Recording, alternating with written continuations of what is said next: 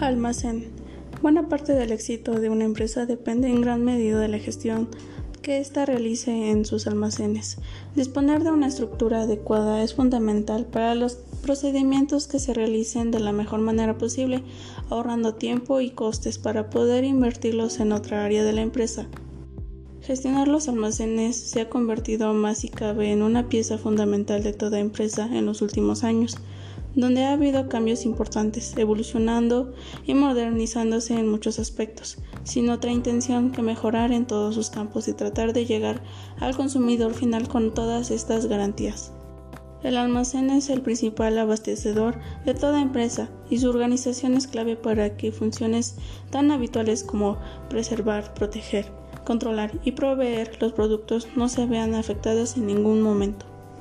El almacén es donde realizamos funciones que hacen posible la actividad económica de nuestra empresa.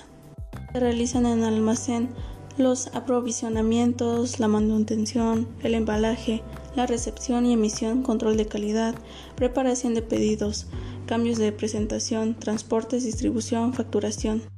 Es, en definitiva, donde regulamos el flujo de producto determinado. El nivel y la exactitud del inventario afecta directamente a la cuenta de resultados. Además, si no tenemos certeza del nivel de existencias que hay en nuestro almacén, no podemos comprar bien ni podremos atender adecuadamente a los clientes. Un almacén es mucho más que una simple acumulación de materias primas, aprovisionamientos, componentes y productos terminados. Si nos fijamos, veremos que los stocks aparecen en numerosos puntos a lo largo de la cadena de producción logística de la empresa.